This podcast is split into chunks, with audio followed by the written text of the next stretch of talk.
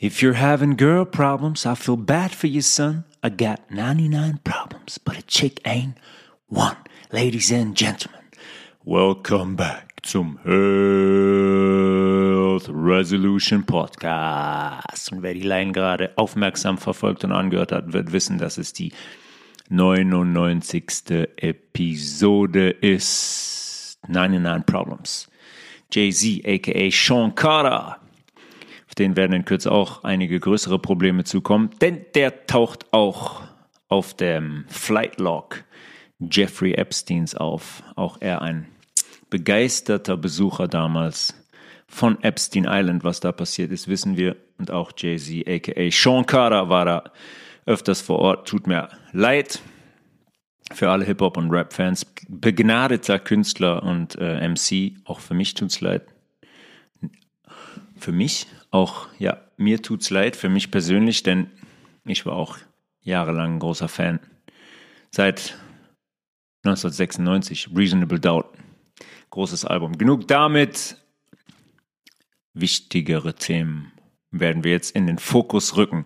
Und zwar zum Beispiel, ähm, dass wir das Rezeptbuch wahrhaftig gestartet haben im Januar, sich sehr, sehr viele Leute angemeldet haben. Danke dafür und herzlichen Glückwunsch, weil ihr natürlich auch äh, dementsprechend im Gegenzug sensationelle Rezepte bekommt, die sehr, sehr viele schon auf Anhieb ähm, nachgemacht haben, zubereitet haben. Wie sollte es anders sein? Deswegen besorgt man sich ja das Rezeptbuch.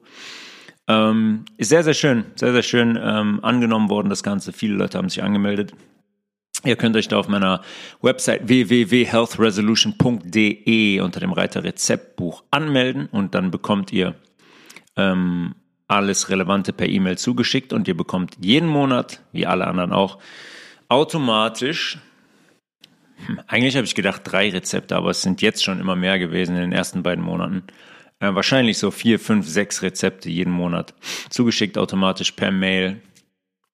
Logischerweise gesunde, vollwertige, vegane Rezepte. Einfach nachzumachen, nichts Kompliziertes. Ähm, immer wieder kreativ von mir, von uns. Laura macht auch mit, zusammengestellt jeden Monat basierend auf regionalem Gemüse, was halt gerade verfügbar ist. Ähm, regionalem bzw. saisonalem Gemüse. Und ähm, bekommt ihr alles automatisch, automatisch zugeschickt. www.healthresolution.de. Der Reiter Rezeptbuch. Ähm, Im April, schon ein bisschen mehr als zwei Monate, startet unser nächstes Holon Yoga und Hero Health Resolution Retreat im Allgäu in Bayern. Wir haben da noch zwei Restplätze. Wer Lust hat und mal ein, Tag, ein paar Tage lang wirklich hm, Bewegung lernen möchte, wer wissen möchte, wie es sich anfühlt, sich wirklich äh, vegan, hochwertig und richtig lecker zu ernähren, wer mal ein bisschen mh, hm, abschalten möchte, wer ein bisschen Reis ausnehmen möchte vom stressigen Alltag, der ist sehr, sehr herzlich willkommen. Dazu auch auf meiner Homepage www.healthresolution.de alle relevanten Infos oder auf holon.yoga, Flauras Website. Ähm, da findet ihr auch Fotos der vorhergegangenen Retreats. Da findet ihr alle Informationen zu dem Retreat im April, auch zu dem Retreat im Juni in Apulien. Auch theoretisch für das Retreat im September in Apulien. Allerdings werdet ihr euch dazu nicht mehr anmelden können, denn das ist jetzt ausgebucht es passiert gerade sehr viel auf der Welt für Menschen, die ein bisschen hinschauen, die sich ein bisschen interessieren. Wir haben die Ever, Evergrande Liquidation. Evergrande ist aufgelöst worden. Da gab es einen Richterspruch in China, der gesagt hat, so Freunde, war jetzt lang genug, ihr habt die Schulden, ihr habt jetzt äh, lang genug gesagt, ja, wir zahlen die hier zurück, da zurück, wir sammeln ein bisschen Geld ist nicht möglich, euer Unternehmen wird aufgelöst. Nochmal zur Wiederholung, ich habe das in der BRICS-Folge klar gesagt, das ist das größte Immobilienunternehmen Chinas. Und das begrenzt sich nicht nur, beläuft sich nicht nur auf China, sondern die haben logischerweise Projekte und Besitztümer in der ganzen Welt. An so einem Unternehmen hängen natürlich Finanziers dran. Zu Deutsch Banken, die Kredite vergeben die diese ganzen Riesenprojekte, Megaprojekte finanziell unterstützen. Wenn dieses Unternehmen pleite geht, Art 1 ist die Frage, warum geht es pleite? Wie ist es möglich? Und die zweite Frage ist, was passiert jetzt mit den Banken, die das Ganze auffangen sollen? Und zwar nicht nur diese Insolvenz, sondern auch noch ganz viele andere. Plus die ganzen Banken, die jetzt gerade im Moment insolvent gehen. In den USA hat es jetzt wahrscheinlich die nächste Holding erwischt. Die Community Bank Corporation. Das ist die größte Regionalbank der USA. Für die Staaten New York und New Jersey größtenteils. Mit über, ich glaube, 436 Locations haben die in den, in den USA. Plötzlich macht der Stock einen Absturz mit über 40 Prozent Verlust an einem Tag. Trading sofort ausgesetzt, sofort die Reißleine gezogen. Äh, logischerweise ist das nach der Silicon Valley Bank und einigen anderen die nächste Bankenpleite in den USA. Ich habe es öfters gesagt. Äh, ich empfehle jedem, der mich fragt, Silber zu kaufen, Gold zu kaufen, wer es kann. Wer jetzt diese Zeichen noch nicht erkennt und weiter meint, dass sich hier nichts verändern wird und dass das Geld auf der Bank, wo es faktisch nicht liegt, sondern wo nur ein paar Zahlen auf einen ähm, Überweisungsträger oder auf einen Auszugträger auf dem Papier gedruckt sind, der könnte mitunter ein böses Erwachen haben. Weil was glauben wir denn zum Beispiel mit dem, mit dem Geld der Kunden der Community Bank jetzt in den USA? Was soll denn damit passieren, wenn die auf, wenn die auf einmal pleite geht auf Knopfdruck? Normalerweise ist das so geregelt in der Vergangenheit, dass Versicherungen das auffangen, die natürlich das Geld auch nicht haben. Geld wird immer weiter entwertet. Das funktioniert jetzt nicht mehr. Das sind zu viele Pleiten. Und die Community Bank Corporation ist pleite gegangen, offiziell, weil das eine Bank ist, die die Pleite der Silicon Valley Bank auffangen sollte. Das können sie natürlich nicht leisten, kann niemand, weil das Geld nicht da ist. Wir haben es oft genug thematisiert. Geld wird gedruckt, gedruckt, gedruckt, gedruckt, gedruckt. Niemand hat Wert, niemand hat Geld. Wir werden in Kürze wieder zurückgehen zu Gold und Silber. Deswegen besorgt euch Gold und Silber. Nach der letzten Genetik-Episode macht es äh, für mich jetzt nur Sinn, dass wir ein bisschen über Dinge und Stoffe sprechen, die dafür verantwortlich sein könnten, dass sich gewisse Zustände und Symptome bei Menschen zeigen, die man benutzen kann, um in Anführungszeichen genetische Erkrankungen wie das Down-Syndrom, wie die Sichelzellanämie zu diagnostizieren. Und deswegen will ich in der Episode heute, in der 99. Episode des Health Resolution Podcasts, mal auf ein paar Stoffe eingehen. Ich habe erst gedacht, ich könnte mal ein größeres Bild zeichnen mit, was weiß ich, 15, 20 verschiedenen Stoffen aber das müssen wir gar nicht. Es macht keinen Sinn. Es ist sinnlos. Das würde euch nur verwirren. Wir fokussieren uns auf ein paar wenige Stoffe einer identischen Gruppe. Und einige Gifte haben wir logischerweise in diesem Podcast schon thematisiert. Insbesondere in Verbindung mit, mit Ernährung. Zucker als allererstes. Wir haben kürzlich über PTFE gesprochen, über Beschichtungen von Klamotten, von Möbeln, von Pfannen, von Töpfen. Plastik generell, Bisphenol. Ja, Plastik ist ein Gift, was sich in unserem Körper ansammelt. Wenn wir Wasser aus Plastikflaschen trinken über zehn Jahre, trinken wir die ganze Zeit Plastik mit. Und das akkumuliert sich, das sammelt sich im Körper an, weil es ein chemischer, unnatürlicher Stoff ist, den wir nicht abbauen können. Formaldehyd haben wir auch besprochen wie, in was für einer Menge das produziert wird, wo das überall drin landet, nicht nur in Impfungen. Aluminium. Zuletzt haben wir kurz äh, in der letzten Folge über Quecksilber gesprochen. Und logischerweise ist die Nahrungsmittelindustrie der Bereich, der am intensivsten und am, am breitesten bespielt ist. Was logisch ist, weil das ist der Bereich, der dafür sorgt, dass wir Dinge, in Anführungszeichen Nahrungsmittel, direkt in unseren Körper bringen. Und das zumeist freiwillig.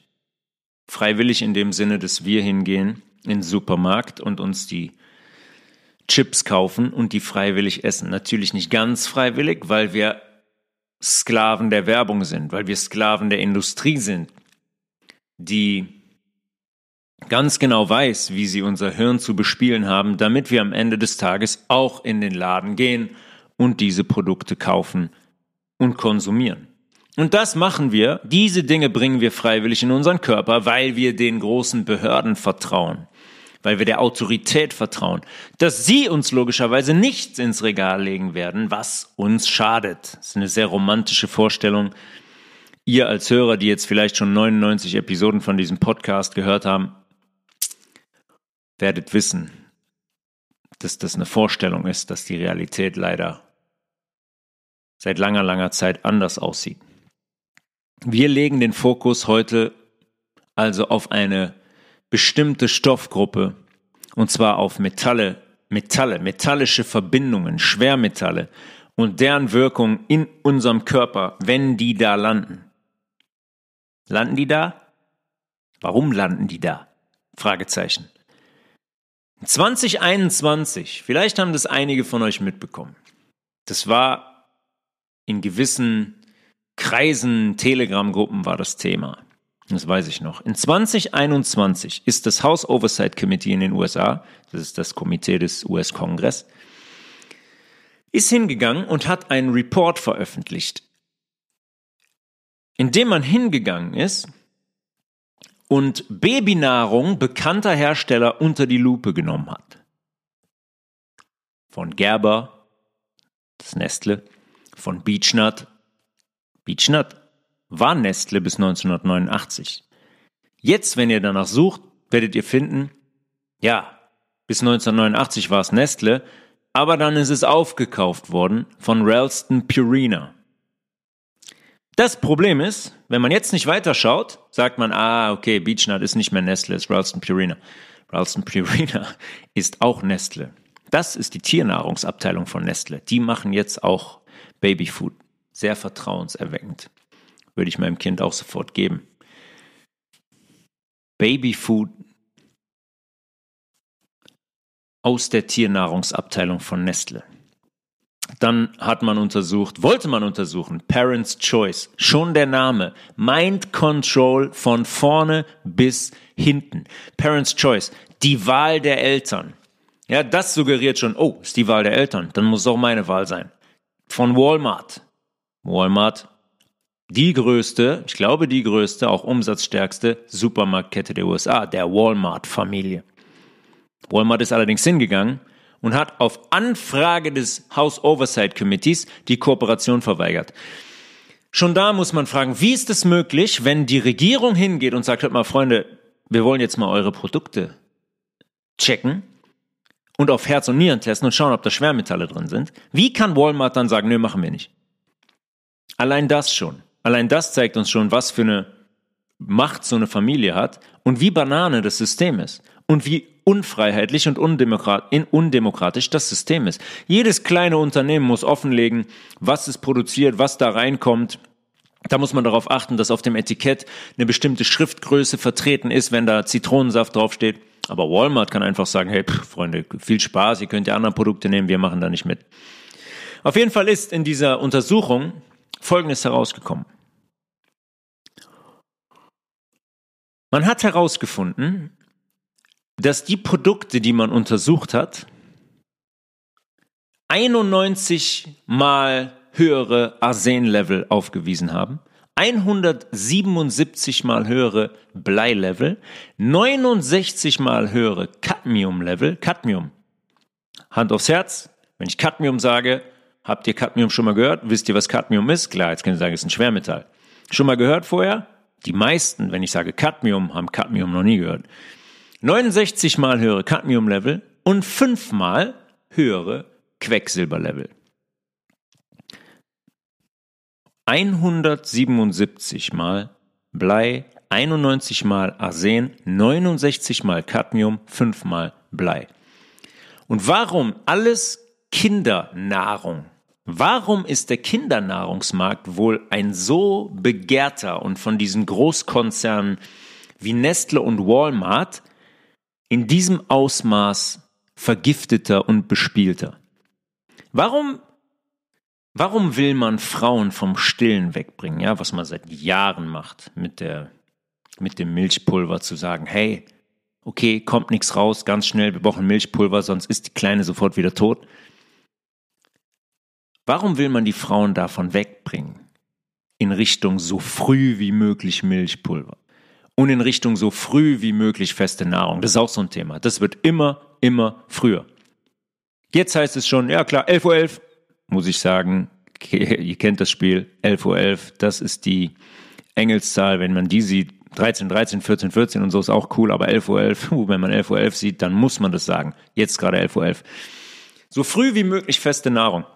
Es wird immer früher. Ja, dann sagt man schon, oh ja klar, Sie können nur mit fünf, sechs Monaten können Sie mit Beikost starten, auch gerne Getreide. Und dann wundern sich die Eltern, warum die Kinder Ausschlag kriegen, warum die die ganze Zeit eine laufende Nase haben. Dann kommt noch ein bisschen, ein bisschen Kuhmilch mit rein, noch ein bisschen Käse hier und da nach sechs Monaten. Um das nochmal klar zu sagen, Kinder mit sechs Monaten, Babys mit sechs Monaten haben eine Dünndarmschleimhaut, die längst noch nicht ausgebildet ist. Wenn man dann gewisse Proteinkomplexe da reinbringt, gelangen die unverdaut ins Blut und dann hat man allergische Reaktionen. Die Darmschleimhaut braucht ein Jahr, um sich komplett auszubilden und zu schließen.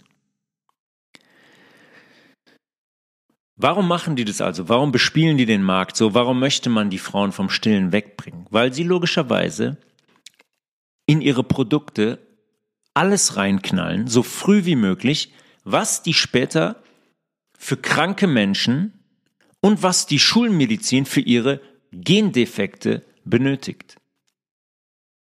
Ja, wenn ich jetzt einem Kind, einem sechs Monate alten äh, Baby, Getreide verabreiche, dann ist es schon problematisch an sich. Wenn das aber dann Produkte sind, zum Beispiel Getreideprodukte, die obendrein noch mit Schwermetallen versehen sind in gewissem Umfang, dann müsste man eigentlich relativ schnell von fahrlässiger Tötung sprechen, beziehungsweise nicht fahrlässig, von Tötung, von Mord, weil man es bewusst macht. Ja, Getreide brauchen wir nur konventionelle Getreide nehmen mit, ähm, mit Glyphosat und anderen Pestiziden und Herbiziden besprüht und dann sind die Schwermetalle in dem sechs Monate alten Kind. Und darüber sprechen wir jetzt in der Folge was dann passiert und von wo diese Schwermetalle überall kommen. Wir mit unserem Konzept, oh, jetzt hatte ich wieder drei Tage Schnupfen, hatte die Influenza, hatte dies, hatte das, wo wir die Etiketten der Schulmedizin einkaufen. Wir werden uns jetzt mal darüber unterhalten, was, was eigentlich im Körper passiert und was sich da über Jahre ansammelt und warum wir regelmäßig krank sind. Arsen. 91 mal höher als die FDA erlaubt. Food and Drug Administration. Das ist eine der Behörden in den USA, denen wir ganz stark vertrauen können. Weil die kontrollieren ja alles. Die kontrollieren nicht nur Nahrung, die kontrollieren auch Medikamente und sagen uns, hey, kein Problem. Könnt ihr alles ohne Probleme nehmen, hat keine Konsequenz. Es ist ein ganz unbedenkliches, sauberes Produkt. Und um es mal direkt klar zu sagen, bezogen auf Arsen, schon die Richtwerte der FDA, die Richtwerte und zwar 10 Parts per Billion, ja, 10 Teile auf eine Milliarde, werden im Westen der USA standardmäßig, standardmäßig schon überschritten. Da sind standardmäßig 31 Parts per Billion im Trinkwasser. Das Dreifache von dem, was die FDA erlaubt. Und allein schon diese Richtwerte der FDA, 10 Teile auf eine Milliarde sind vergiftend und ausreichend, weil wir über anorganisches Arsen reden. Und anorganisches Arsen ist nicht abbaubar für uns. Wenn es nur zehn Teile sind, sind es immer zehn Teile mit jedem Liter Leitungswasser, den wir in unserem Leben trinken. Das heißt, es sammelt sich in unserem Gewebe an und wir müssten es ausleiten, was logischerweise die wenigsten Menschen tun, weil die erstens nicht wissen wie und weil die Arsen nur aus Asterix und Obelix bei Cleopatra kennen. Kennt ihr die Folge? Asterix und Obelix bei Cleopatra, wo die wo die beiden im Labor dann so einen Kuchen machen. Ah, ein Kuchen für die Gallier aus Arsen wo die die Gallier vergiften wollen. Es ist Arsen, was die da benutzen. Auch reiner Zufall, dass man in dieser, in diesem, in diesem Zeichentrickfilm dann Arsen nimmt und Arsen auswählt.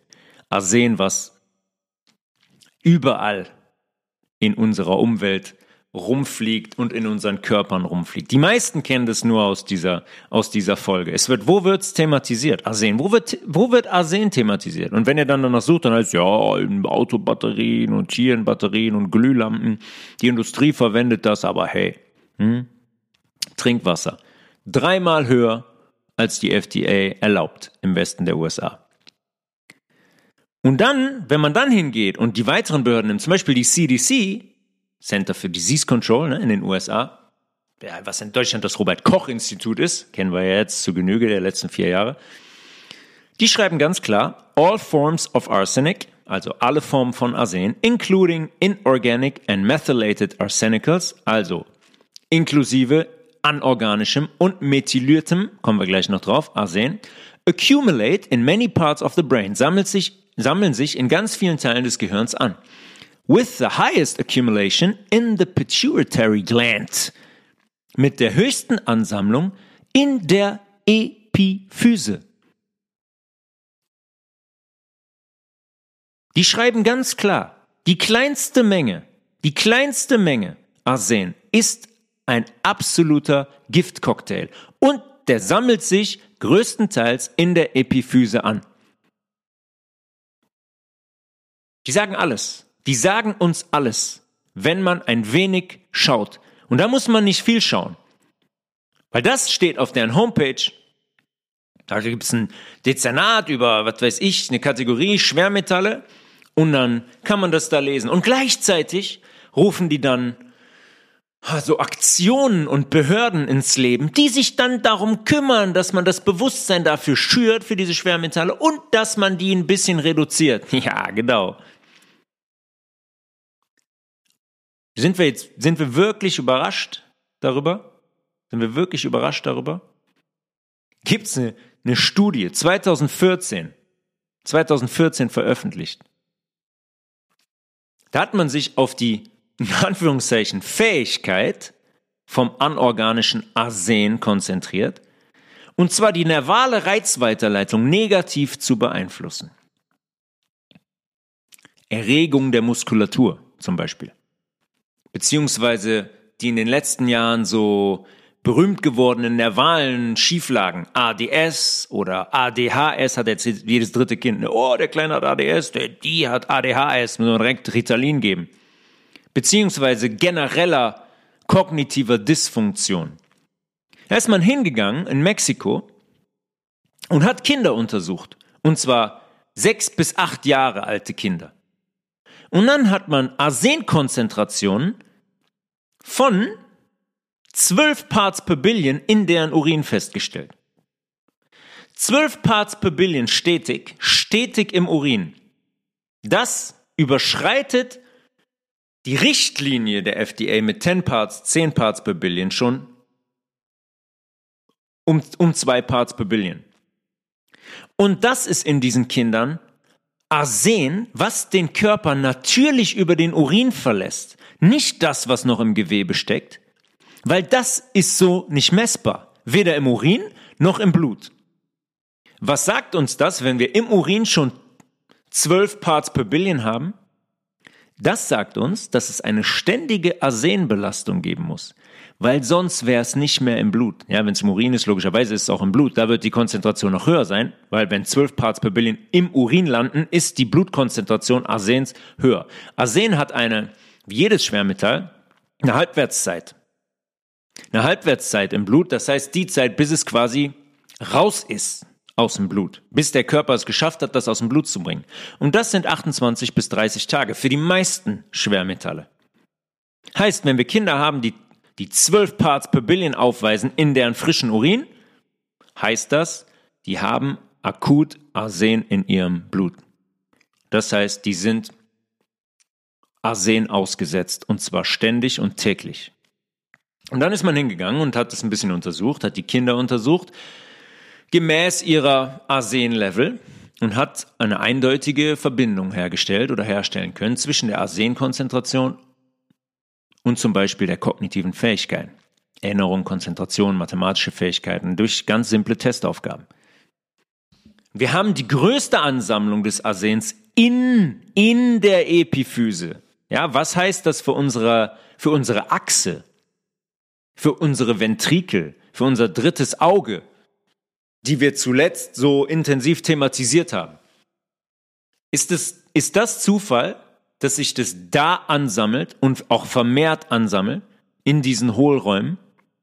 Logischerweise ist Arsen, wir müssen uns das immer vorstellen. Ich meine, Arsen ist ein Gift. Es ist ein Gift. Wenn ihr Arsen in gewisser Konzentration trinkt, selbst mit Wasser verdünnt, seid ihr tot. Das ist ein Gift, was unser Epiphysengewebe vergiftet. Das legt die lahm. Das tötet Zellen ab. Nervale Zentren werden abgetötet. Dieser Hohlraum wird lahmgelegt. Und wenn ich das schaffe, bringe ich damit die komplette hormonelle Achse aus der Balance. Beziehungsweise schalte die komplett aus. Und wir haben zuletzt besprochen, dass diese Achse eigentlich alle Körperabläufe steuert. Die ist an jedem körperlichen Ablauf in gewisser Weise beteiligt. Ja, warum glauben wir denn, dass jede dritte Frau zum Beispiel mit Zysten im Bauchraum durch die Gegend rennt? Warum kommen da Befehle hin, die so verwirrt sind, dass sich, dass da Gewebe außerhalb der Gebärmutter wächst? Der Zustand ist komplett im wahrsten Sinne verrückt, von seinem Platz verrückt. Und das ist zum Beispiel ein Grund dafür, weil die Achse, die alles steuert, mit solchen Stoffkomplexen belastet und vergiftet wird. Und wenn man dann darüber spricht, wenn man die Frechheit besitzt, darüber zu sprechen, dass sich toxische Metalle wie Arsen zum Beispiel überall in unserer Umwelt befinden, dann wird man logischerweise schief angeguckt und ist mindestens mal ein Verschwörer. Das Aberwitzige ist allerdings, das ist wirklich, wirklich, ihr könnt mal danach, könnt mal danach suchen. Es gibt zig Studien zum Thema Arsen und seiner Toxizität, zur Giftigkeit von Arsen. Überall wird das Kind ganz, ganz deutlich beim Namen genannt. Überall, wenn ihr ein bisschen sucht. Es gibt so viele Menschen, die sich darüber bewusst sind, die solche Studien machen, die sich damit beschäftigen. Und trotzdem wird es nicht thematisiert. Und trotzdem werden all die Menschen, die darüber sprechen, sofort abgestempelt und sofort mundtot gemacht. Weil es ein ganz, ganz zentrales Thema ist. Weil es ein ganz, ganz zentrales Thema ist. Und das das Thema ist, worauf sie ihre komplette Industrie aufbauen. Und dass sie Verbindungen wie, Schwermetallverbindungen wie Arsen zum Beispiel gewählt haben, ist dabei natürlich kein Zufall. Ja, übrigens sagen sie dann immer bei diesen Schwermetallen, ja, die kommen ganz natürlich in der Erdkruste vor. Welche Erdkruste? Welche Kruste? Mit diesem Erdkruste, Kruste, Kruste, Kruste, Schicht, Schicht, Kruste, Kruste, Kontinentalplatte und irgendwo in der Mitte ist ein Kern mit 7,4 Millionen Grad. Welche Kruste? Würde ich gerne sehen, dass solche Stoffe natürlich in unserer Umwelt vorkommen. Können wir jetzt gar keine Aussage mehr zu treffen. Denn dadurch, wie die das in Umlauf bringen, ist der Boden natürlicherweise, ne, logischerweise auch schon komplett damit verseucht. Natürlich finde ich Arsen in der obersten Erdschicht. Klar, wenn ich die komplette flache Erde hier mit Glyphosat besprühe, logischerweise habe ich Arsen in der Erde. Aber natürlich ist es kein Zufall, dass sie Arsen wählen. Ja, wenn man sich, wenn man sich verschiedene Wirkmechanismen von, von Arsen anschaut, neben dem Fakt jetzt, dass es die Epiphyse mit der Zeit lahmlegt. Eins der stärksten Antioxidantien, Antioxidantien, kurz Wiederholung, sind Stoffe, die Oxidation stoppen. Oxidation kennt ihr alle, wenn etwas rostet, das ist Oxidation. Rost heißt immer, hm, ist nicht mehr so gut im Schuss. Wenn das in unserem Körper passiert, ist es ein Problem. Wenn das in unserem Blut passiert, ist es ein großes Problem. Den Zustand müssen wir immer wieder stoppen, indem wir Antioxidantien zuführen.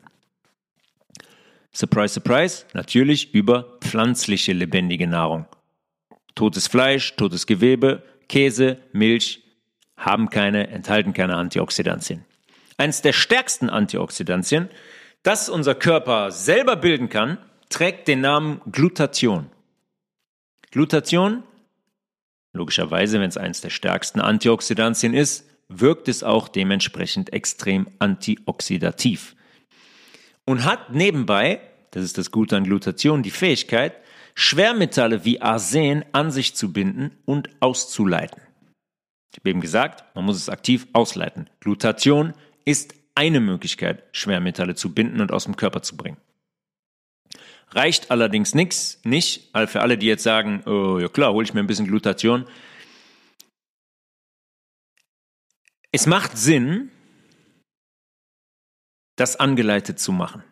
Mit ein paar Tipps dazu, die man beachten sollte, weil sonst kann es ganz schnell in die andere Richtung gehen. Das biete ich an, das mache ich ähm, mit jedem Menschen, mit dem ich zusammenarbeite.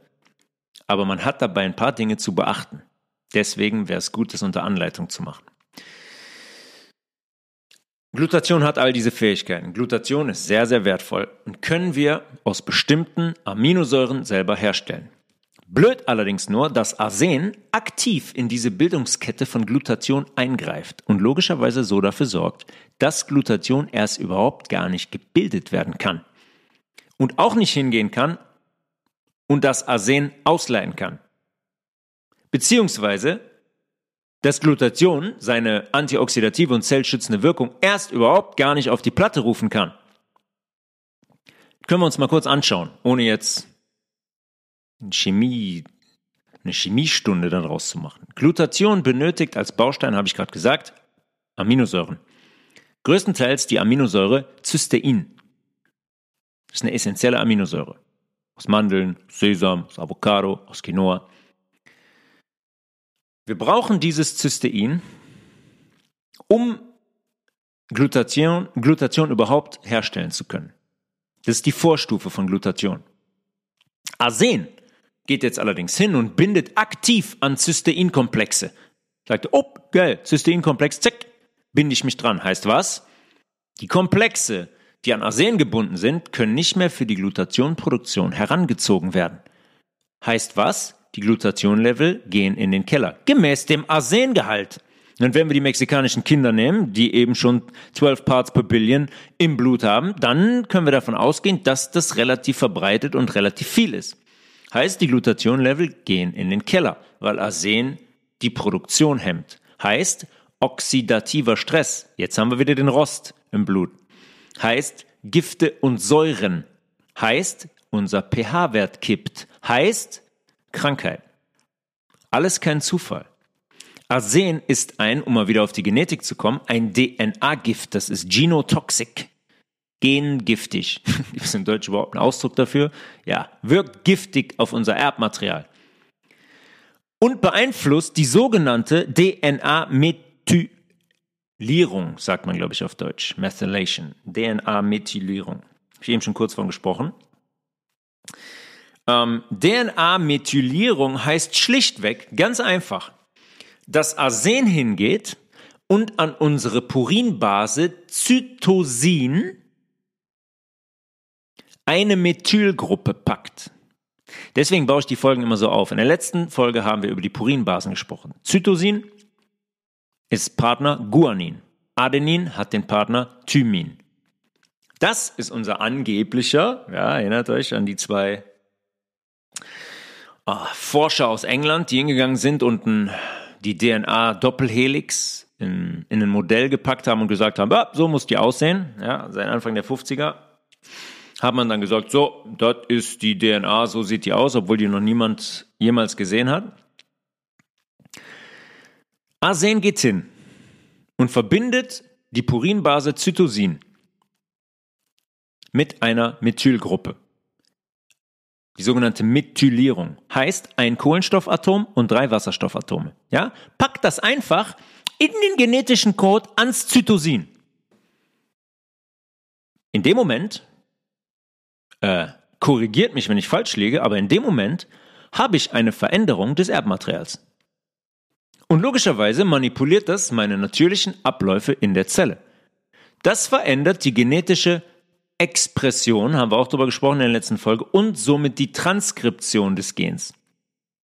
Ja, wir haben die Transkription und die Translation. Das ist der Vorgang der Entwindung der angeblichen DNA-Doppelhelix, um zu sagen, hier, wir präsentieren das, schau mal, wir müssen das herstellen, Insulin, wir brauchen das jetzt in unserem Blut. Was heißt das? Eigentlich habe ich hier schon eine genetische Erkrankung. Weil, wenn wir uns an die letzte Folge erinnern, alles ist in diesen Parsencode reingeschrieben, der herangezogen wird in diesem Ablauf, den ich gerade beschrieben habe, um zum Beispiel Insulin zu produzieren. Das ist durch die Methylierung jetzt verändert. Weil man einfach hingegangen ist, beziehungsweise Arsen hingegangen ist und einen Kohlenstoff und drei Wasserstoffatome genommen hat und es ans Zytosin gekoppelt hat. Es hat das Zytosin, unsere Purinbase, methyliert. Habe ich jetzt schon einen Gendefekt? Ah, laut Schulmedizin natürlich nicht. Das sind ja keine Gendefekte. Was hat Arsen schon mit Gendefekten zu tun? Das ist doch Arsen. Obendrauf hemmt das Arsen noch eine, noch eine Reihe weiterer antioxidativer Enzyme. Da gibt es natürlich noch ganz andere Kandidaten als Glutation. Glutation ist ein sehr starkes, aber da gibt es noch ganz viele andere. Vitamin C zum Beispiel, Ascorbinsäure ist genauso ein antioxidativ wirkender Stoffkomplex. Und auf diese, auf diese antioxidativen Eigenschaften von Stoffen ist besonders unser Gehirn angewiesen. Ja, ist ein Teil, der nicht unerheblich ist für uns. Für unsere Motorik, für unser Sehen, für unser Hören, für unsere Emotionen. Ohne das Hören wird's relativ eng. Und im Hirn greift dieser oxidative Stress am schnellsten und richtet am schnellsten Schäden an. Das hat damit zu tun, dass unser Hirn den größten Energiebedarf hat. Das heißt, stellt euch immer wieder, wenn ihr oxidativen Stress hört, Rostprozesse vor. Rostprozesse an eurem, was weiß ich, Grill draußen im Garten, wenn ihr den im Winter draußen stehen habt. Da rostet es, da kommen Löcher rein, dann geht er, geht kaputt. Stellt euch das vor in unserem Blut und in unserem Gewebe. Kann man nur stoppen, indem man antioxidative Stoffe konsumiert über pflanzliche Nahrung. Hat auch ganz viel mit Atmung zu tun. Wir können, aber auch in den Yoga-Folgen thematisiert, wenn wir falsch atmen, dann ist ähm, oxidativer Stress in uns an der Tagesordnung. Und das kann ich euch sagen, ist bei neun von zehn Menschen so. Wir müssen noch gar nicht über die Ernährung und Schwermetalle reden. Wir kommen in oxidativen Stress nur, weil wir viel zu viel sitzen und weil wir komplett falsch atmen und immer in unserem sympathischen Nervensystem sind. Und logischerweise, um aufs Gehirn zurückzukommen, sind jetzt hier Schäden im Gehirn relativ verhängnisvoll. Weil wenn ich zum Beispiel nervales Gewebe, zum Beispiel hinten im Kleinhirn, im Hinterkopf schädige, dann ist es unumgänglich, unumgänglich, dass meine motorischen Fähigkeiten nicht mehr adäquat funktionieren. Gehen, präzise greifen, einfach nur die Hände zu einer Faust ballen zum Beispiel. Gibt es zig genetische, in Anführungszeichen, Erkrankungen und Defekte, die diese Symptomatik haben. Die Schulmedizin nennt das dann wenn man solche Ausdrücke kennt, ist man natürlich wieder, kennt ihr, sehr, sehr intelligent und gebildet. Meine Oma hätte früher gesagt, dann ist man eine Studierte, hm, jemand, der studiert hat. Die Schulmedizin nennt das dann spinocerebelläre Ataxie. Spinocerebellär, können wir uns vielleicht nach den 99 Folgen schon Reim drauf machen? Spino, ist das Rückenmark, die Wirbelsäule. Cerebellär, Cerebellum ist das Gehirn. Also, Rückenmark, Gehirn. Ataxie fassen die jegliche Störung der Bewegung zusammen. Alle Bewegungsstörungen sind Ataxien. Störung stimmt. Störung stimmt. Gibt es ganz viele von. Nur wodurch? Durch genetische Unzulänglichkeiten? Ich nenne das Schwermetallvergiftungen. Weil Arsen, Arsen ist bei weitem nicht das einzige Ass im Ärmel, was diese Geisteskranken hier seit Jahrzehnten in Umlauf bringen. Wir haben davon gesprochen. Ein Stoff, den niemand zuordnen kann. Ganz, ganz wenige Menschen, wenn sie es zum ersten Mal hören, ist Cadmium, kurz CD. Periodensystem der Elemente. Erinnert ihr euch in der Schule? Periodensystem der Elemente. CD, Cadmium. In unserem House Oversight Report in der Babynahrung 69 mal höher als von den Behörden erlaubt. Die Behörden erlauben 5 Parts per Billion. Also haben wir 69 mal höher, gut 350 Parts per Billion.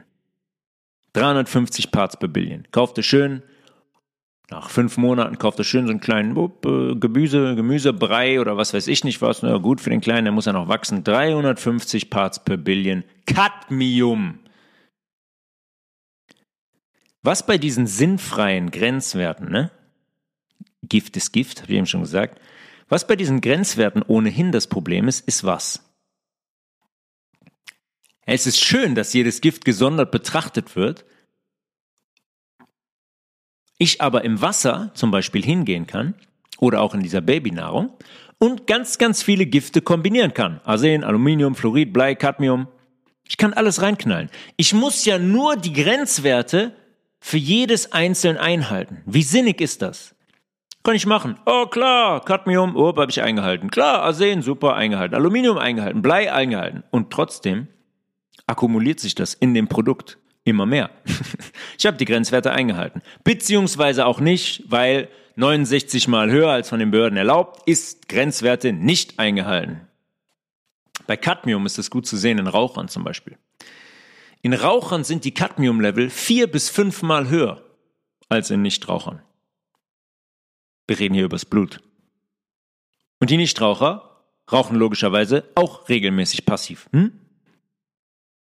Und machen wir uns nichts vor über Zigarettenrauch, wenn ihr auf einem Konzert seid oder so und da raucht jemand und ihr atmet es den ganzen Abend ein, sind in diesem Dampf Schwermetalle enthalten, wie Cadmium. In Zigaretten sehr, sehr viel. Und über dieses vaporisierte Ding, ja, über den Nebel, über den Dampf, gehen die noch viel, viel schneller ins Blut. Schönen Gruß an alle, die jetzt hier diese komischen Eikos-Dinger da rauchen. Eikos-Zigaretten sind noch viel krasser als normale Zigaretten, weil jetzt kommt dieses Cadmium und das Formaldehyd und so weiter in Körpertemperatur in die Lunge. Wird noch viel, viel schneller aufgenommen. Das ist nicht so wie in einer Zigarette, dass ein Großteil dann auch Hitze ausgesetzt ist und verbrennt. Nein, das haben wir jetzt in Körpertemperatur. Und dann bringen wir ganz, ganz schön viel Cadmium oder auch zum Beispiel Formaldehyd ganz, ganz schnell in unser Blut.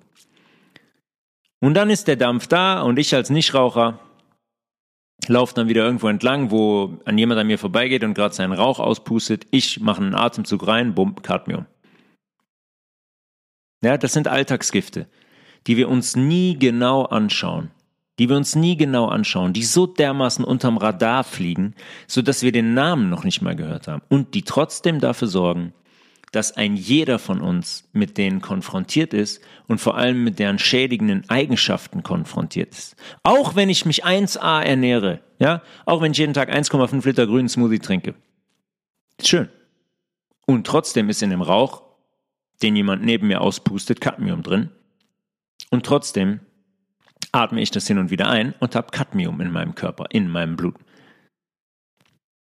Wenn also noch einmal jemand irgendwann, was wahrscheinlich nicht passieren wird, daherkommt und mir was von Impfung und Solidarität vorquatscht, dann werde ich umgehend von dem verlangen, den Glimmstängel in Müll zu werfen oder seine komische Eikos-Zigarette in Plastikmüll weil derjenige mich mit Cadmium verseucht und mich krank macht.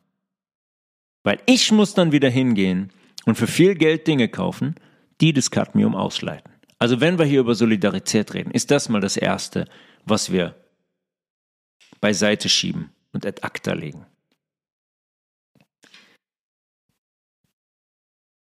Was auch ganz gut geht, ist durch dieses Passivrauchen und Cadmium die Fruchtbarkeit herabzusetzen.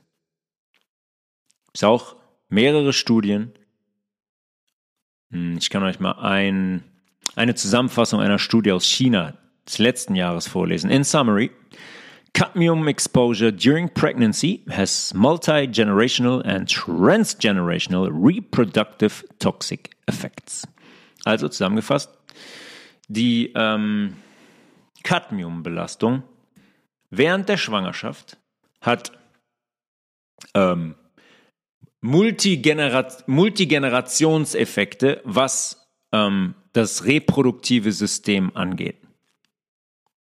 On the testis of male offspring by destroying the structure and function of testis. Ja, die sind hingegangen und haben das bei äh, Ratten getestet und Mäusen getestet. Und Cadmium sorgt dafür, dass es die, den, den männlichen Hoden zerstört, beziehungsweise giftige Auswirkungen hat auf die Spermatogenese, also auf die ähm, Produktion von, von Spermien. Und zwar nicht nur im Mutterleib, quasi in den jungen Jahren, das setzt sich fort hin bis ins Erwachsenealter bei diesen Mäusen und Ratten. Cadmium zerstört also die reproduktiven, die Reproduktionsorgane und Mechanismen. Und logischerweise jetzt nicht nur im Hoden des Mannes, sondern auch im Eierstock der Frau, was eventuell ein Grund dafür sein könnte, warum sich die künstlichen Befruchtungen von 6.577 in 1997 auf 22.209 im Jahr 2022 vervierfacht haben. Ja, nicht ganz. Verdreieinhalbfacht. Wir haben eine sinkende Fruchtbarkeit, nicht nur im Hoden des Mannes, sondern durchs Cadmium logischerweise auch im Eierstock der Frau. Wir haben oft darüber gesprochen, über diese Agenda Depopulation, Bevölkerungskontrolle und dafür zu sorgen, dass nicht mehr so viele Kinder auf die Welt kommen und nicht mehr so viele Kinder geboren werden. Da haben sie so viele Mechanismen entwickelt. Einer ist davon, dass man hingeht und über diese Schwermetalle die Fruchtbarkeit herabsetzt. Und wie oft kommt es vor, dass Menschen dann, dann fragen, aber was ist denn jetzt mit den Kindern, die schon krank auf die Welt kommen? Das haben die Leute ja immer ganz schnell, ne? wenn man dann sagt, von wegen das und das gibt's nicht und das und das gibt's nicht. Die haben vorher in ihrem ganzen Leben noch nie eine Verbindung hergestellt, haben nie kritisch hingeschaut, haben noch nie irgendwie mal einen Vorhang beiseite geschoben, aber da sind sie dann ganz schnell. Ja, aber was denn mit den Kindern, die schon krank auf die Welt kommen? Ja, was soll mit denen sein? Glauben wir, glauben wir, die Strippenzieher, die wären irgendwie dumm? Wir wissen, dass die nicht dumm sind. Die sind nicht intelligent, aber die sind auch nicht dumm. Die sind clever. Weil die haben unseren Körper studiert und haben gelernt, dass die ähm, von, von den komponierten Schwermetalle wie Arsen und Cadmium zum Beispiel so designt sein müssen, dass die den Türsteher der Schwangerschaft namens Plazenta, auch schon thematisiert, austricksen können. Und die Plazenta sie trotz dieses Giftetiketts, was sie tragen, natürlich weiß der Körper, dass es Gift ist. Wir haben darüber gesprochen. Quecksilber zum Beispiel kommt ins Blut. Direkt binden die roten Blutkörperchen an Quecksilber und versuchen es unschädlich zu machen und rauszubringen. Und trotz dieses Giftetiketts lässt die Plazenta diese Stoffe in die Gebärmutter. Und das ist wirklich Realität. Das ist wahr. All diese Stoffkomplexe sind in der Lage, die Plazenta-Barriere zu passieren. Heißt, all diese toxischen, die giftigen Eigenschaften wirken logischerweise ebenso auf den heranwachsenden Embryo im Mutterleib. Und jetzt soll mir bitte keiner kommen und erzählen, dass die Fälle ähm, dann aber doch quasi verschwindend gering seien von Gendefekten und Erkrankungen bei Geburten. Ja, jetzt mal ein ganz interessantes, jetzt wirklich mal ein ganz interessantes Thema. Das habe ich, das, ich, heißt, ich hatte das nicht auf dem Schirm. Also ich hatte es nicht auf dem Schirm, ich wollte das für die Folge nicht thematisieren. Aber es macht irgendwie Sinn, das zu thematisieren, deswegen thematisieren wir das jetzt mal. 2011 sind in Deutschland 300.000 Menschen auf die Welt gekommen, die bei Geburt laut Definition schwer behindert waren. Alles genetische Fehler, oder? Alles familiäre Vorbelastungen, richtig? Alles Fehler der Kreation, der Schöpfung, mit denen die Menschen dann leider leben müssen. Die haben das Harte losgezogen. 300.000. 300.000 von gut 800.000 Geburten sind schwerbehindert, laut Statistik. 2011 gab es 800.000 Geburten in Deutschland. 300.000 davon waren deklariert als schwerbehindert. Ich sage euch kein Quatsch. Das könnt ihr euch statistisch anschauen. Weil jetzt muss man sagen, äh, warte mal. Hä? Ist doch nicht jeder dritte Mensch schwerbehindert. Ist doch nicht jeder dritte Mensch, den ich kenne, mit einer schweren Behinderung auf die Welt gekommen. Doch. In dem System schon. In dem System ist es so. Und das wird klar, wenn wir uns mal ganz kurz damit beschäftigen, wen diese Satanisten alles als behindert einstufen. Machen wir mal einen kleinen, kleinen Exkurs.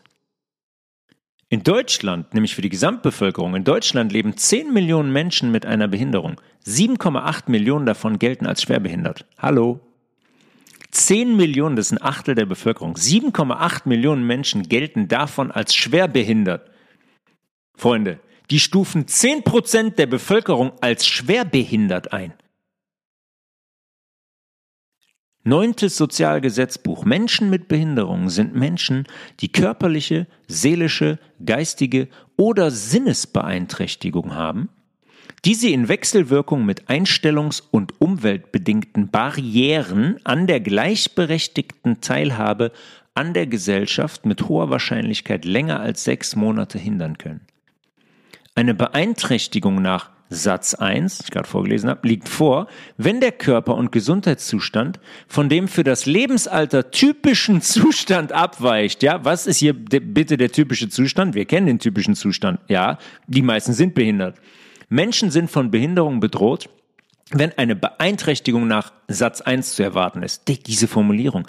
Menschen sind von Behinderung bedroht, wenn eine Beeinträchtigung nach Satz 1, den ich eben vorgelesen habe, zu erwarten ist. Nämlich dann, wenn die Menschen beeinträchtigt sind geistig oder mit den, mit den äh, Sinneswahrnehmungen, ja, dass diese Wechselwirkungen die Menschen daran hindern, an einer gleichberechtigten Teilhabe hindern, ja, dass die quasi auch ähm, die, die Treppen zum Kinosaal hoch nutzen können. Können die nicht, weil die haben zum Beispiel eine Behinderung. Warum haben die die Behinderung? Wenn wir an Behinderungen denken, dann denken wir ans Down-Syndrom. Dann denken wir an Lähmungen. Dann denken wir an den Rollstuhl. Aber die deklarieren einen Haufen an Symptomen als Behinderung und dann gehen die hin und kategorisieren das Ganze noch. Nämlich in Grade der Behinderung, kurz GDB. Mit einem Blick auf die Neugeborenen und Kleinkinder wird, ist es relativ interessant. Unter vier Jahren, 2021, unter vier Jahren haben wir 16.000 Schwerbehinderte.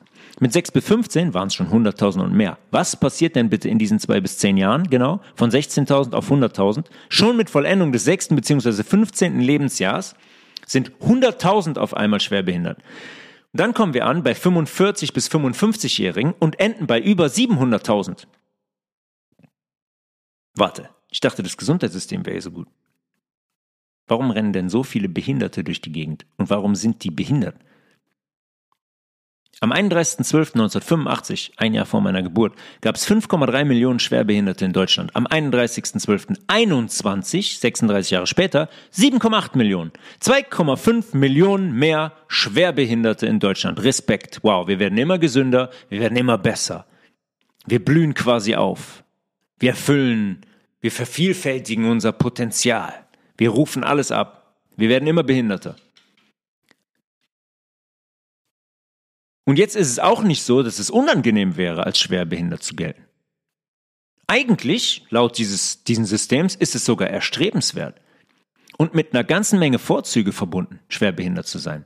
Weil mit einem Wert von GDB 50, Grad der Behinderung 50, gilt man in Deutschland als schwerbehindert. Als Beispiel, wenn ihr jetzt wenn ihr eure Milz abgebt, ja, wenn euch die Milz entnommen wird, was ja heute quasi schon Standard ist, ganz viele Leute von 10 haben schon vier ihre Milz nicht mehr, dann habt ihr umgehend einen Grad der Behinderung von 10. Weil die euch die Milz rausnehmen. Weil die euch vergiften, weil die euch was über Ernährung erzählen, was nichts mit Ernährung zu tun hat. Dann müsst ihr nach 30 Jahren hingehen, die Milz rausnehmen und dann bekommt ihr Grad der Behinderung 10. Kommt jetzt ein Bronchialasthma dazu, was ja auch quasi jeder Mensch in Deutschland hat, dann kommen wir schon in die Region 20 bis sogar 50 GdB. Und dann sind wir am Ziel. Das allein kann in Deutschland zur Einstufung Schwerbehinderung führen. Bronchialasthma übrigens offiziell 6%.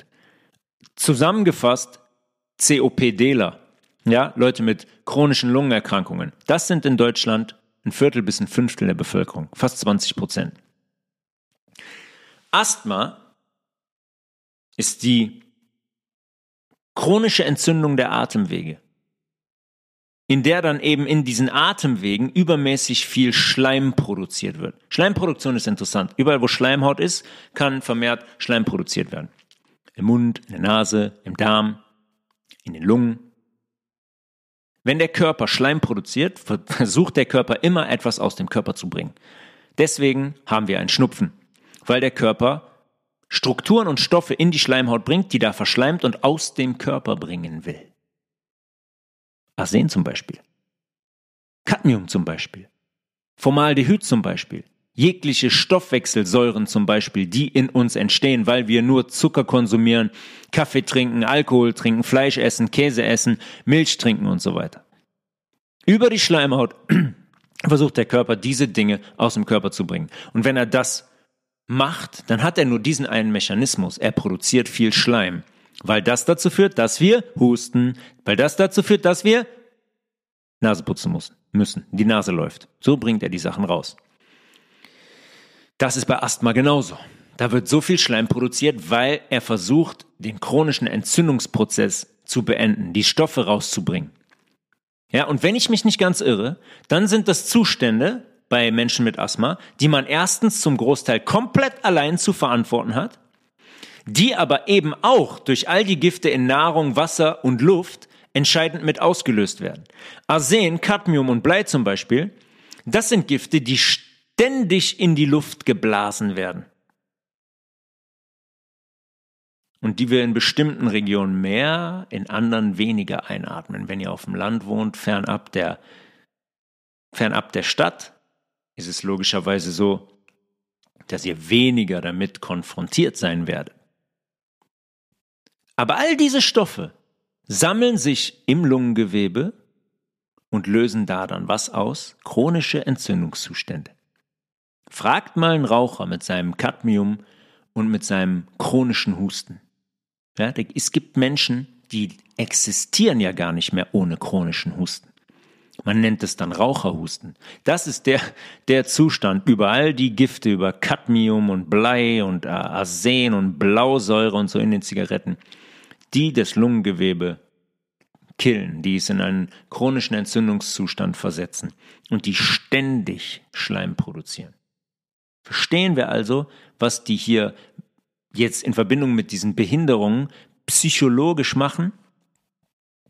Erinnert euch, erinnert euch an die letzte Folge und an die Evolutionstheorie. Und der, der Theorie, dass hier quasi nichts perfekt ist. Und dass sich das alles über Jahrmillionen noch entwickeln muss. Und jetzt gehen die hin und deklarieren behindert, behindert sein als erstrebenswert, erstrebenswerter als gesund. Weil gesund sein hat nicht zur Folge, dass ich einen Schlüssel für alle öffentlichen Behindertentoiletten bekomme, die immer die saubersten sind, dass ich überall in erster Reihe parken darf, wo ich will, dass ich ähm, einen besonderen Kündigungsschutz genieße. Man kann nicht einfach hingehen und einen Menschen mit, mit Asthma und einem GDB von 50 kündigen. Ja, Asthma, geht nicht. Ja, das, oder mit 55 in Rente gehen kann oder ich eine Woche extra Urlaub habe im Jahr, dass ich Steuervorteile genieße. Ich habe Freibeträge. Ich habe Freibeträge mit einem GDB 50. Ja, dass ich im Personennahverkehr umsonst reise, dass ich vergünstigte Eintrittspreise genieße in Museen, im Kino, in was weiß ich was für anderen Veranstaltungen. Selbst, die zahlen selbst einen geringeren Rundfunkbeitrag. Hä? Wie? Ich dachte, das wäre so wichtig, dass der AD und ZDF finanziert werden, dass die alle ihre tolle, tollen Inhalte produzieren können, dass sie die Leute bezahlen können, die da arbeiten. Jetzt kommen die ganzen Behinderten, die 10 Millionen Behinderten in Deutschland, 7,8 Millionen Schwerbehinderte und die zahlen das nicht mehr. Und ich zahle jeden Monat da, was weiß ich, was mittlerweile sind, 30 Euro, damit ich ein Radio zu Hause haben darf. Wie krank ist das also? Wie krank ist das? Was macht es mit den Menschen psychologisch? Die einen solchen Grad, GDB 50 zum Beispiel, für sich beanspruchen? Ist das deren Etikett ab dann? Separieren die sich freiwillig? Werden die jemals versuchen, wieder in Balance zu kommen und zur Gesundheit zurück, ähm, um, um zur Gesundheit zurückzufinden? Warum denn? Ist doch vorteilsbehaftet und gemütlich so. Ich gebe doch diesen Parkschein nicht, ich gebe doch dieses Ding nicht wieder weg, wo ich überall parken darf. Ja, wenn ich eine Veranstaltung habe, oh, kein Parkplatz mehr, alles so, ah, Behindertenparkplatz, stelle ich mich drauf, geil. Weil man Asthma hat, weil man sich selber vergiftet hat und von diesem System vergiftet wurde. Des, deswegen dürfen die überall parken, wo die parken. Ja, nicht falsch verstehen. Es gibt Menschen mit Behinderungen aufgrund von Unfällen und so weiter. Von den Menschen spreche ich nicht, das wisst ihr auch. Ich rede von den Menschen, die sich freiwillig vergiftet haben und von diesem System vergiftet wurden. Deswegen diese heutige Folge hier. Und Schwermetalle in Verbindung mit Arsen, Cadmium, Blei, Quecksilber und so weiter. Habe ich eine leichte psychische Störung, da bin ich bei einem GDB von 20. Also in den letzten 20 Jahren, wie viel Burnout, wie viel Depression, wie hat das zugenommen? Ich glaube, jeder zweite Mensch hat mittlerweile ein GDB 20. Deswegen kommen wir auf 10 Millionen behinderte Menschen in Deutschland. Jeder achte. Es muss ja irgendwo herkommen ein bisschen clever angestellt, ne, dann habe ich jetzt noch ein befreundeter Psychologe, dann lasse ich mir eine ganz schwere Störung attestieren. Und dann lande ich direkt bei 50 bis 70 und bin komplett schwerbehindert. Preisfrage, wer trägt die Kosten für die Vorteile der, der Systemkranken am Ende? Wer fängt die fehlenden Rentenbeiträge auf? Die Gesunden natürlich. So einfach. Deswegen heißt es wahrscheinlich Gesundheitssystem, weil die Gesunden für alles bezahlen und die anderen die nichts die kapieren, die nichts raffen, die von dem System vergiftet werden, um die durchzuschleppen. Ja, schaut euch das wirklich mal in Ruhe an, in was für einem absolut kranken Konstrukt wir hier leben und was wir seit Jahrzehnten geduldet haben. Ja, das sind so Zusammenhänge, die schaut man sich nie an, wenn man nicht damit in Berührung kommt, wenn man nicht selber betroffen ist. Ganz viele Menschen wissen das, die wissen das ganz genau. Die spielen das einfach so mit, das ist ja geil. Okay, GDB 50, ey, super was ich jetzt alles darf. Endlich, endlich bin ich frei. Ich darf nicht auf dem Behindertenparkplatz parken. Bin ich nicht frei, kriege ich eine Strafe. Erst wenn ich mich vergiften lasse und komplett behindert bin, dann darf ich das. Dann bin ich erst frei.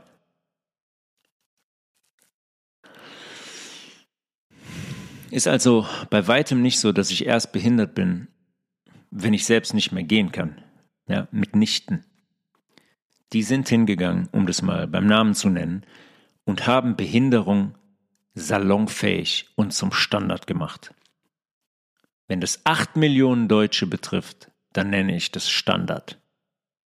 Normal ist es noch nicht. Normal wären dann 41 Millionen. Aber ein Standard ist das. Jeder Achte ist Standard. Die wollen uns klar machen, dass Behinderungen die Normalität der Schöpfung sind. Das ist so dermaßen satanistisch. Behinderungen sind die Normalität der Schöpfung. Gesundsein ist nicht normal. Sein Potenzial entfalten ist nicht normal. Ihr müsst behindert sein. Dann seid ihr normal, dann genießt ihr die Vorzüge. Zurück zum Giftthema und Blei. Nicht bleifreier Benzin, sondern das Blei, das wir wahrhaftig in uns aufnehmen. Mit 177-facher Menge in unserem House Oversight Report, der ab absolute Spitzenreiter in Babynahrung. Vor einigen Jahrzehnten war es noch normal, Wasserleitungen zu installieren, die Blei in sich getragen haben. Und wie soll es anders sein? Diesen Blei logischerweise sekündlich ins Wasser abgegeben haben, weil diese Rohre so konzipiert sind, dass mit der Zeit, wenn da Wasser durchfließt, die sogenannte Erosion stattfindet. Ja, dass der Blei aus dem Rohr ins Wasser geht und wir das mittrinken. Blei aus dem Wasserhahn. Zum Trinken, zum Duschen, zum Kochen, zum Tisch abwischen, überall Blei. Mega. Geil. Und irgendwann, als dann zu viele Menschen davon erfahren haben, ist man dann auf bleifreie Leitungen in Neubauten umgestiegen. Ja, in den USA ist das äh, ausgeschlichen worden 1996. 1996, was logischerweise die Bleileitungen aus dem 1995er Mehrfamilienhaus nicht rausholt, werden die umgerüstet. Mmh. Schon mal Wasserleitungen von einem kompletten Haus umgerüstet. Viel Spaß. Ich trinke Leitungswasser. Ist da auch Wasser? Ist doch umsonst. Die Leute gibt es immer noch. Das wisst ihr. Wenn ihr dazugehört, schaut ganz schnell, dass ihr ein bisschen Geld in die Hand nehmt und das Ganze in einen Wasserfilter investiert der zumindest mal hingeht und diese Stoffkomplexe rausfiltert. In einer, heute gibt es nur Studien, das mache ich normalerweise nie, aber das ist so, das ist ganz, ganz interessant. In äh, einer US-Studie, die 2018 bis 2020 in Boston gelaufen ist, hat man festgestellt, dass jede zweite von einer Million Blutproben von US-Kindern Blei enthalten hat. Jedes zweite Kind, 500.000 von einer Million Kindern, hatte Blei im Blut. Da scheint es noch andere Distributionswege zu geben als die Wasserrohre. Und ich habe es eben schon mal gesagt, dabei ist es eigentlich so, dass mir eine Blutprobe überhaupt nichts bringt. Weil wenn ihr das kontrollieren lassen wollt, klar, dann gibt es Bluttests für die Bleibelastung. Super.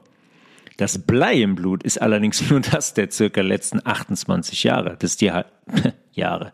28 Tage ist die Halbwertszeit von Blei im Blut. Die hat man in den 70ern auch kommuniziert. Wo ist denn bitte dann das restliche Blei?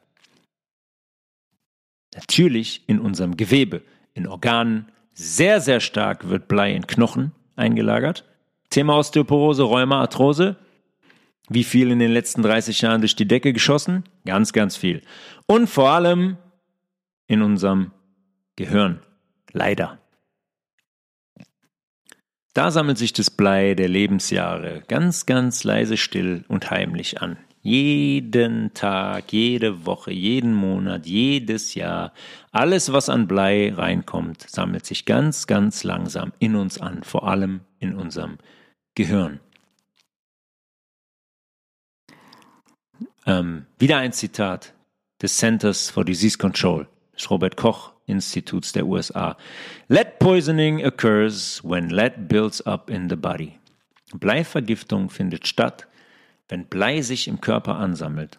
Often, gut zuhören, over months or years. Oftmals über Monate oder Jahre. Even small amounts of lead can cause serious health problems.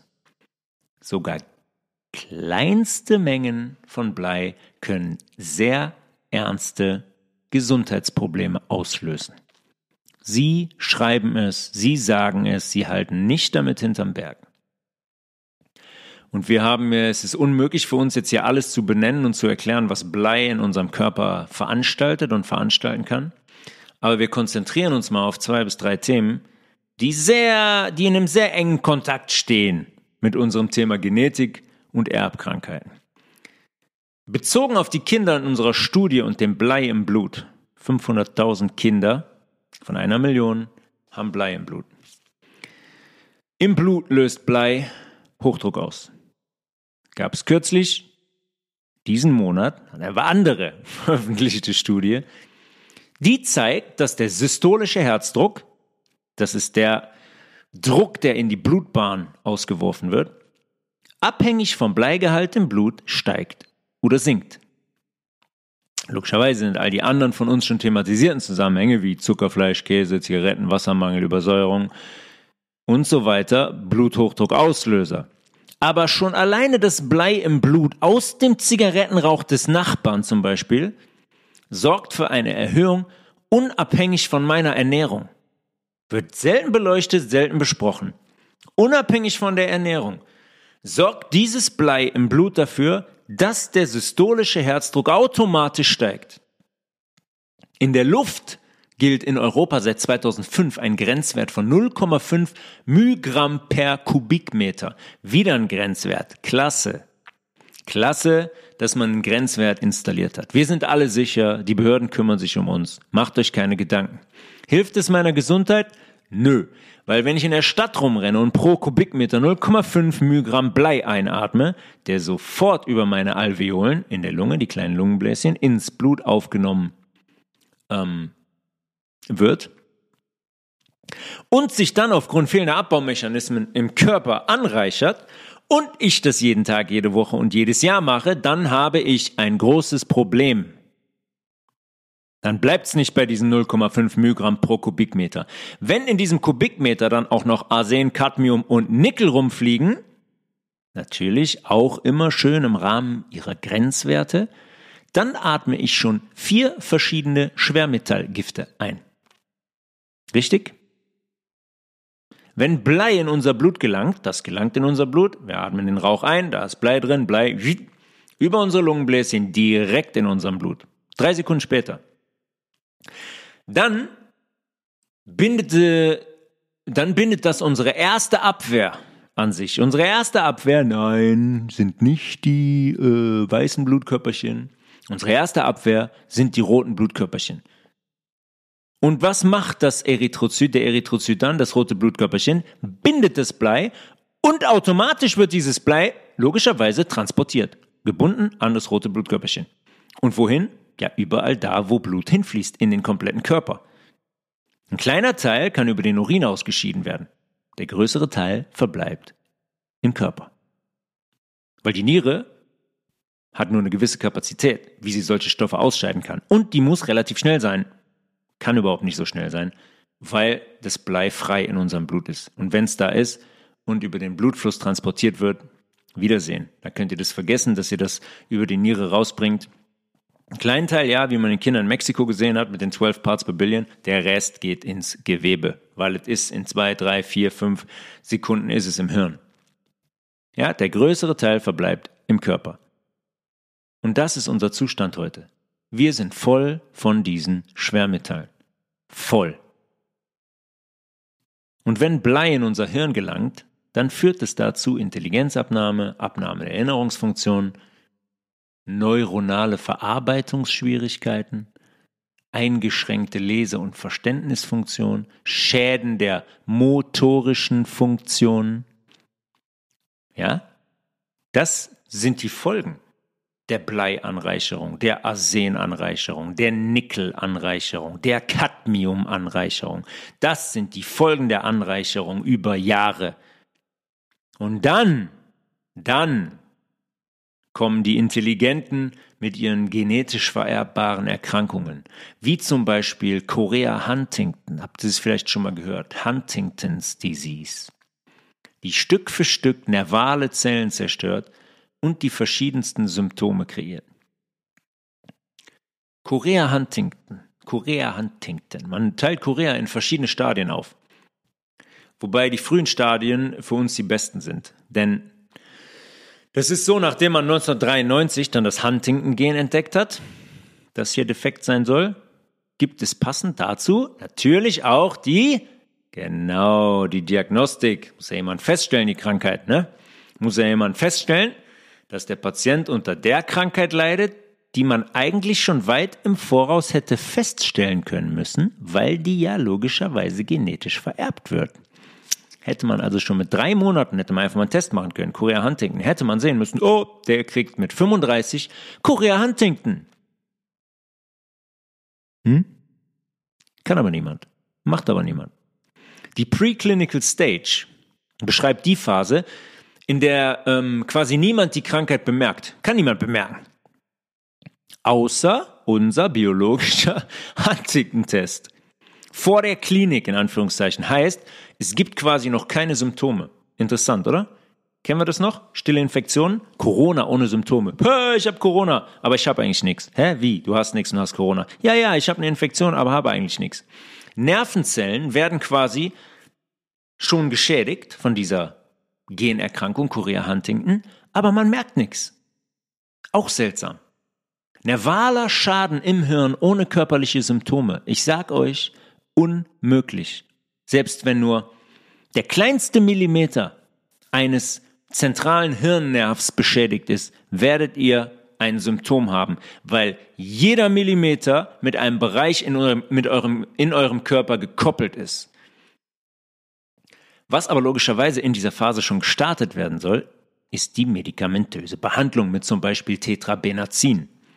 Das klassischerweise bei in Anführungszeichen nervalen Erkrankungen eingesetzt wird, um unkontrollierte Bewegungen zu unterdrücken, ja, Zuckungen.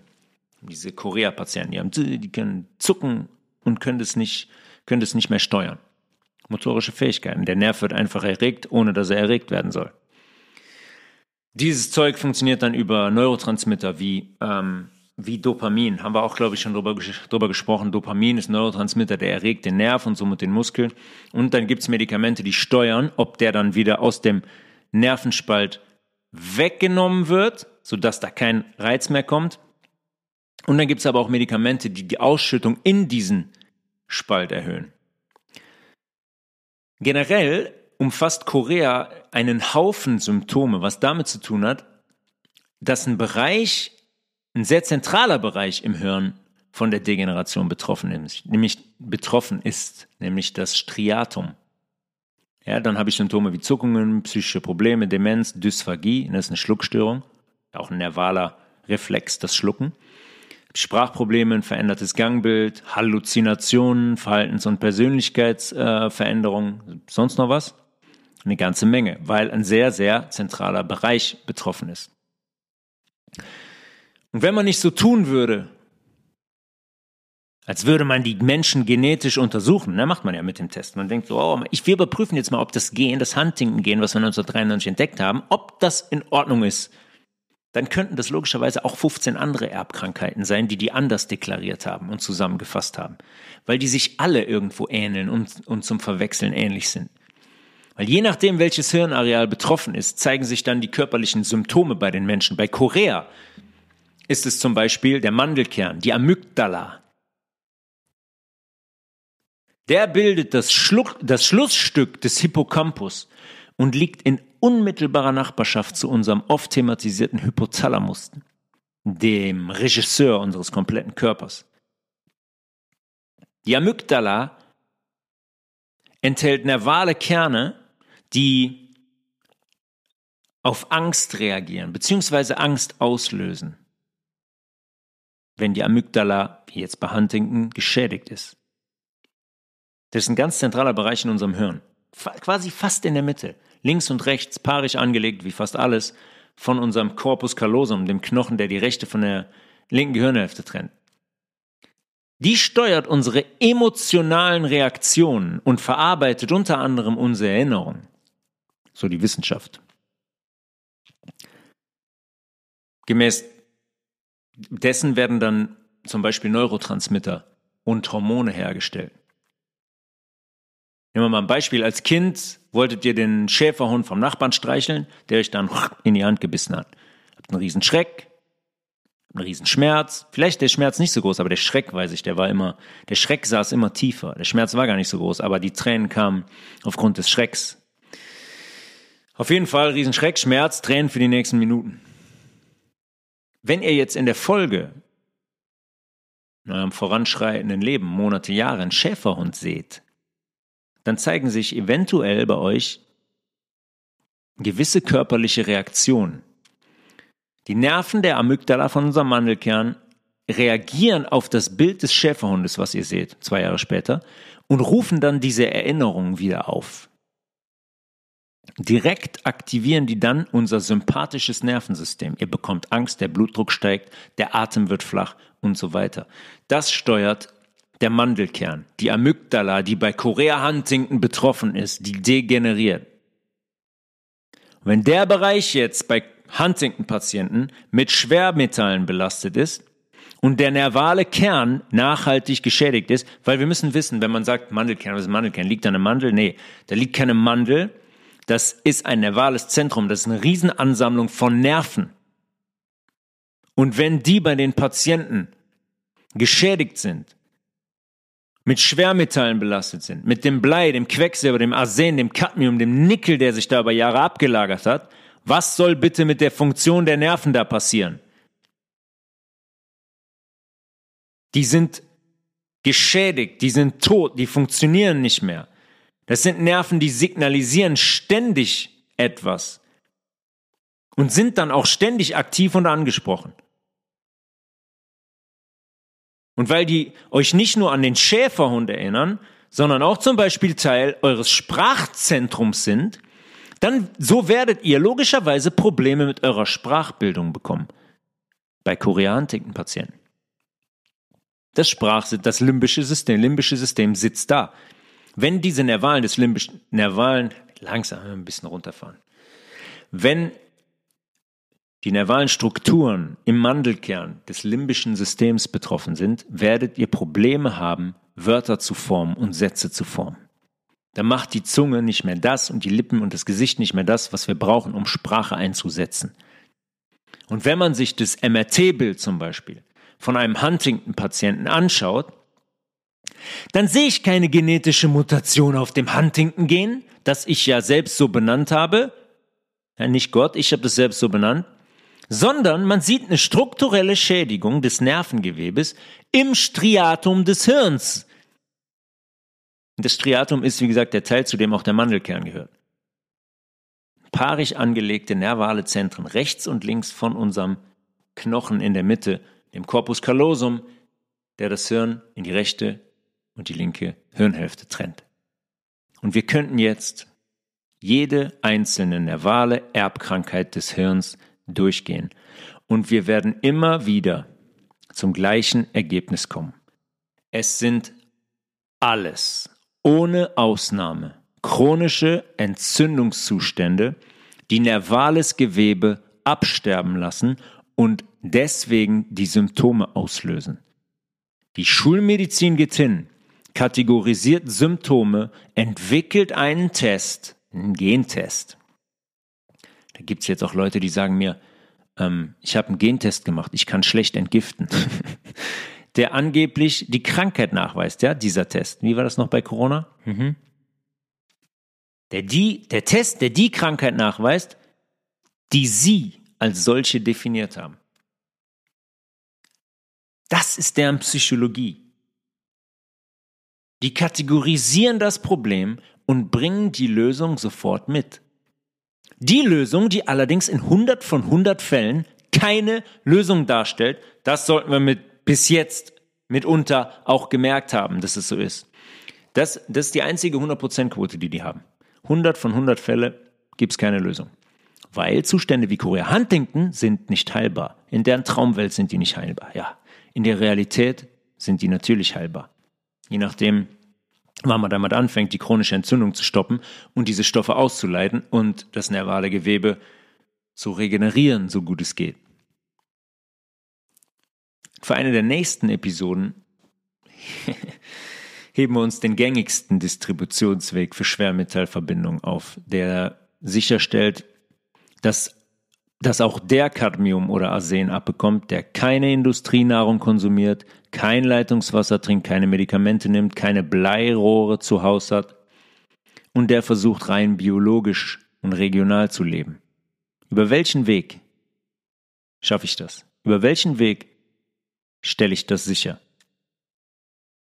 Das habe ich eben gesagt. Der Weg über die Luft ist der direkteste in unseren Körper, über die Atmung. Für all die, die meinen Flugzeug Chemtrails seien ein weiteres Hirngespinst der Verschwörer. Wir hören uns in Kürze. Aber eins nach dem anderen. Weil ich stelle immer wieder fest, äh, das muss ich auch sagen, dass es noch viele Menschen gibt, die, obwohl sie den Podcast hören, immer noch an bestimmten schulmedizinischen Märchen festhalten wollen. Und be bestimmte Zusammenhänge bezogen auf Krankheit scheinbar noch immer nicht wirklich deutlich geworden sind. Und ich will ganz ehrlich, dass jeder einzelne von euch nach Folge 100 verstanden hat, was ich meine. Bevor wir dann die nächste weitgreifendere, schier unglaubliche Thematik näher beleuchten. Und deswegen werde ich zum Jubiläum, vielleicht schon nächstes Wochenende, die, vorher, die vorherigen 99 Episoden quasi nochmal zusammenfassen. Und zwar ganz, ganz klar und deutlich, weil ich höre immer noch von Menschen, ich habe mich angesteckt, hat die Kleine mit nach Hause gebracht. Solche Geschichten. Ich höre immer noch, ja, ich hatte eine, ich hatte eine Grippe, ich hatte eine Influenza, ich habe dies, ich habe das. Ich wollte in Bezug auf diese Schwermetallverbindungen und die Genetik, die Gendiagnostik, einfach nochmal klar sagen, was Sache ist, um auf die nächste Folge schon mal vorzubereiten. Wir haben heute in der Folge gesehen, was diese Schwermetallverbindungen machen und dass sie sich im ganzen Körper ansammeln über Jahre. Es existiert keine einzige genetische Erkrankung. Ich lege mich fest. Keine einzige. Es sind alles Vergiftungszustände. Im Mutterleib, in den Monaten und Jahren danach. Wir können über jede sprechen. Es kann sich jeder bei mir melden, können sich von mir aus auch Mikrobiologen und Schulmediziner melden und sagen, hey, nee, da liegst du, da liegst du falsch. Bleiben wir bei diesem Beispiel, das Huntington gehen. Wo ist das? Das Huntington gehen. Alles, was die haben, ist ein Test und sagen, haha, Huntington. Hier, das ist das, da, siehst du, da fehlt's, da wird das Protein nicht gebildet. Und keiner kann es vorher diagnostizieren, dass das fehlt und dass derjenige mit 35 oder 40 so eine Krankheit entwickeln wird, weil die ist nie von Geburt an da. Die wird immer im Verlauf eines Lebens gebildet. Immer. Und was bilde ich auch im Verlauf dieses Lebens? Ansammlungen von Schwermetallen. Arsen, Quicks, Quecksilber, Nickel, Blei, Cadmium. Da gibt's noch Barium, Strontium, Namen, die wir noch niemals gehört haben. Wir sind Jahrzehnte hier und wir raffen einfach nicht, was die mit uns machen. Schluss mit lustig. Meldet euch gerne zum Rezeptbuch an www.healthresolution.de Rezeptbuch. Ähm, ich freue mich über jeden, der da mitmacht, der mir Bilder schickt. Schickt mir gerne auch Bilder per Telegram in die Health Resolution Podcast Gruppe zum Beispiel. Nee, da habe ich das unterdrückt, weil da zu viel Quatsch passiert ist. Ihr müsst mir das dann privat schicken an tobias.levels at healthresolution.de. Freue ich mich über, hm, über visuelle Eindrücke eurer Kochkünste. Oftmals ist es ja nicht gekocht ne, in den Rezepten. Ganz, ganz viele Rezepte sind da roh. Neuartige Kreationen. Zum Beispiel war jetzt im letzten Rezept, ähm, im Februar war ein Rezept dabei, ähm, Möhrenpappardelle. Ja, mit einem Sparschäler Möhren gemacht, dann mit einem Walnuss Rucola Pesto, sensationell. Gestern oder vorgestern haben wir das mit Süßkartoffeln gemacht. Auch wow. Ja, da kommen jetzt immer mehr ähm, funkige Rezepte dazu, kreative Rezepte dazu. Ich freue mich über jeden, der da mitmacht. Unser Retreat im Allgäu, meldet euch gerne, zwei Plätze sind noch frei. www.healthresolution.de, www.holon.yoga. Ähm, wir hören uns zur Jubiläumsfolge. Sind noch nicht mal drei Jahre um. Ich glaube, zwei Jahre oder neun Monate. Ja, zwei Jahre, neun Monate, dass ich diesen Podcast ins Leben gerufen habe. Jetzt sind wir schon bei Episode 100. Das heißt, im Schnitt sind im Monat, jeden Monat drei Folgen erschienen. Ich glaube, ja, ist schon eine, schon eine gute Quote. Richtiger Workaholic. Bis nächste Woche. One Love and Arm.